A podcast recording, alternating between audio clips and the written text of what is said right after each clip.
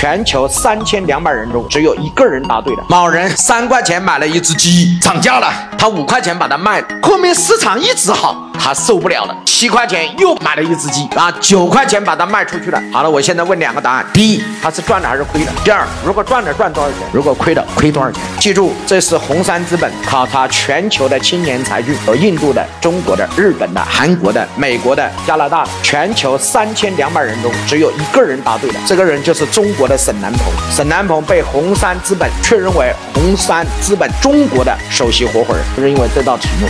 有人说王老师，那肯定赚了嘛？赚四块钱，那还用你来算吗？那如果这样叫投资，那还叫投资吗？对，到底是赚还是亏？你好好想一下。所以三块钱进来一只鸡，五块钱卖出去，后面市场涨价，七块钱买回来，九块钱卖出去，赚了还是亏了？啊，首先第一个告诉大家亏了，亏多少？我来给大家算一下。来，们看一下答案。第一，一共亏了八块钱。什么叫亏了八块呢？如果同样的投资所得，同样的价格，一次性买两只，一次性交易，三块钱买，九块钱卖，所以九块钱卖那就是十八块，三块钱买那就是六块，总盈利应该是十二块。但是事实上只赚了多少钱呢？第一次赚了两块钱，第二次赚了两块钱，事实上只赚了四块钱。所以那投资的亏损是多少？是四块减去十二块，亏八块啊，这才是投资价值最大回报。